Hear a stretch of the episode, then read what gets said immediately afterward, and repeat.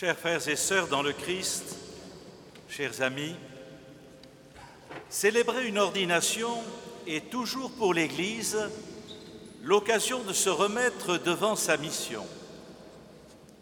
L'Église, en effet, n'a pas sa raison d'être en elle-même, elle n'existe que pour communiquer l'Évangile, servir la présence du ressuscité qui vient aujourd'hui à la rencontre des hommes.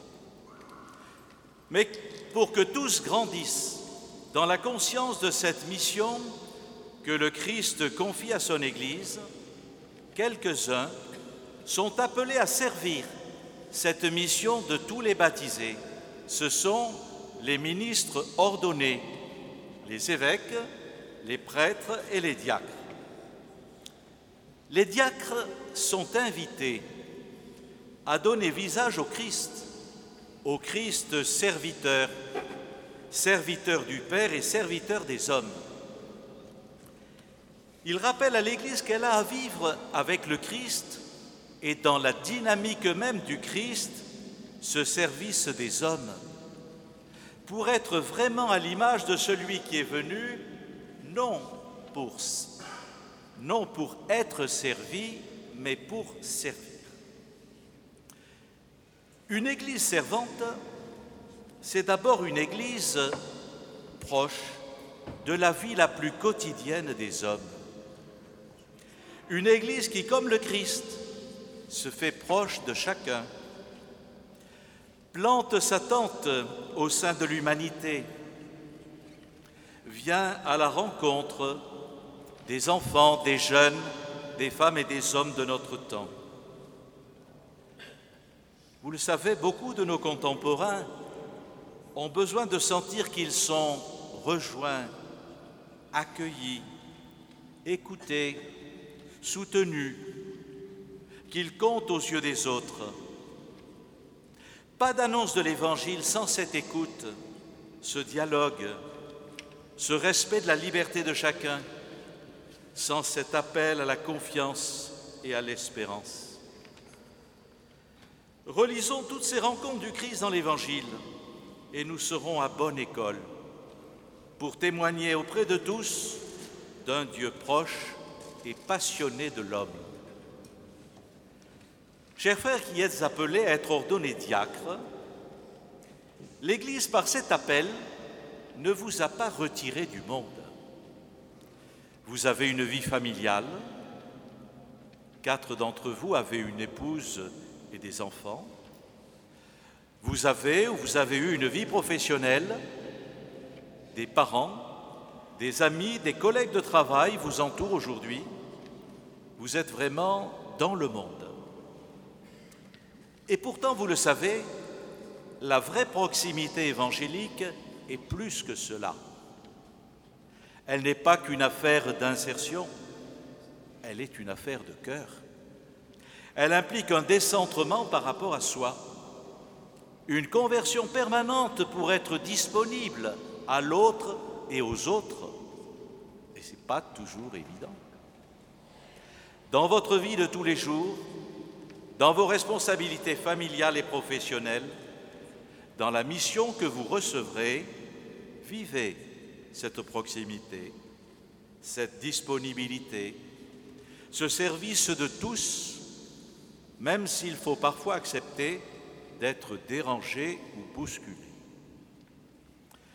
Mais à votre tour, aidez-nous à vivre cette proximité, à être attentifs à ceux que l'on a tendance à ne pas voir dans notre société, à tous les laisser pour compte, à tous ceux et celles qui se trouvent malmenés par la vie.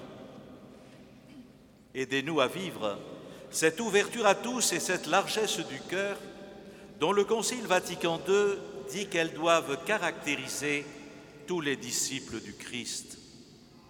Vous connaissez le début de la constitution, l'Église dans le monde de ce temps, les joies et les espoirs, les tristesses et les angoisses des hommes de ce temps, des pauvres surtout et de ceux qui souffrent, sont aussi les joies et les espoirs, les tristesses et les angoisses des disciples du Christ. Et il n'est rien de vraiment humain qui ne trouvent écho dans leur cœur. La communauté des chrétiens se reconnaît donc réellement et intimement solidaire du genre humain et de son histoire. Une Église qui est proche, c'est aussi une Église qui s'approche du cœur de Dieu. Jésus nous révèle le secret de sa véritable proximité. En effet, qu'est-ce qui permet à Jésus d'être si présent, si accueillant, si disponible à toutes ces foules qu'il croise et qui viennent à sa rencontre? C'est bien sa présence au Père. Saint Marc nous dit, au matin, à la nuit noire, Jésus se leva et s'en alla dans un lieu désert. Là, il priait. C'est dans ce face-à-face avec son Père que Jésus reçoit l'amour dont il est aimé, la tendresse qu'il expérimente et à laquelle il répond de tout son être. On comprend qu'à travers tout ce qu'il est, tout ce qu'il vit, tout ce qu'il dit, tout ce qu'il fait, Jésus révèle le vrai visage du Père, un Dieu qui veut nouer avec chacun une amitié, une histoire d'amour. Chers diacres, vous êtes les hommes du parvis, de l'accueil, de tout ce qui permet ce contact avec, avec la vie des hommes dans ce qu'elle a de plus quotidien et de plus prosaïque. Mais vous vous trouvez aussi à l'autel. C'est vous qui tenez le calice à l'élévation de la fin de la prière eucharistique. Vous présentez le sang du Christ. Vous êtes au cœur du sacrifice du Seigneur qui donne sa vie pour le salut, des hommes.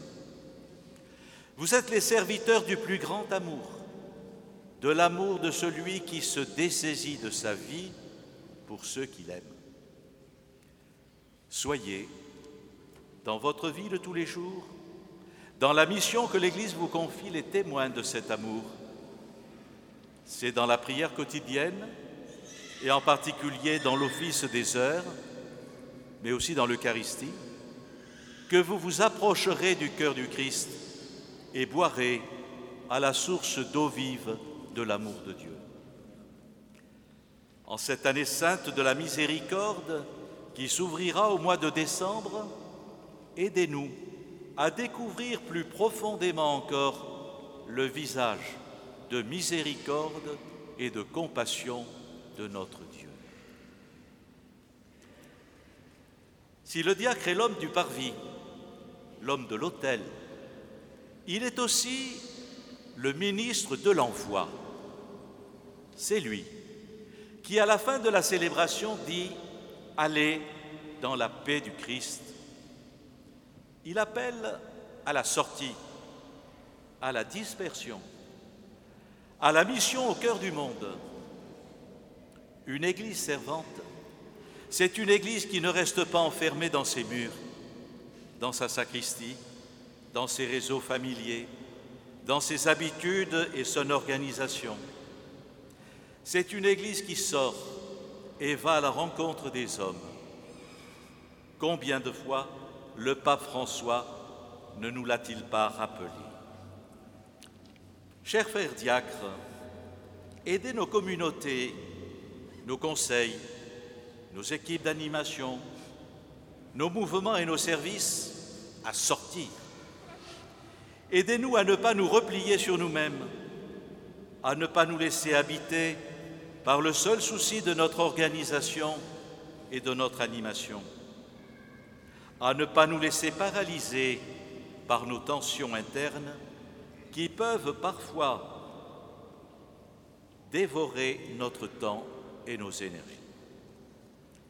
Aux disciples qui souhaitaient rester tranquillement dans la ville de Capharnaüm, Jésus réplique, Allons ailleurs, dans les bourgs voisins, pour que j'y proclame aussi l'Évangile, c'est pour cela que je suis sorti.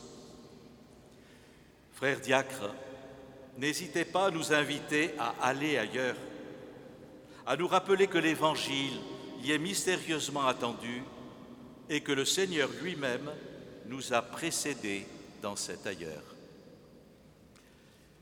Frères et sœurs, rendons grâce au Seigneur pour le don qu'il fait à son Église du ministère des diacres permanents. Grâce à eux, l'Église est invitée à garder le cap de l'Évangile, à s'ancrer toujours plus profondément dans ce service de Dieu et des hommes. Soyons reconnaissants à ceux qui vont recevoir ce ministère et prions pour eux. Amen.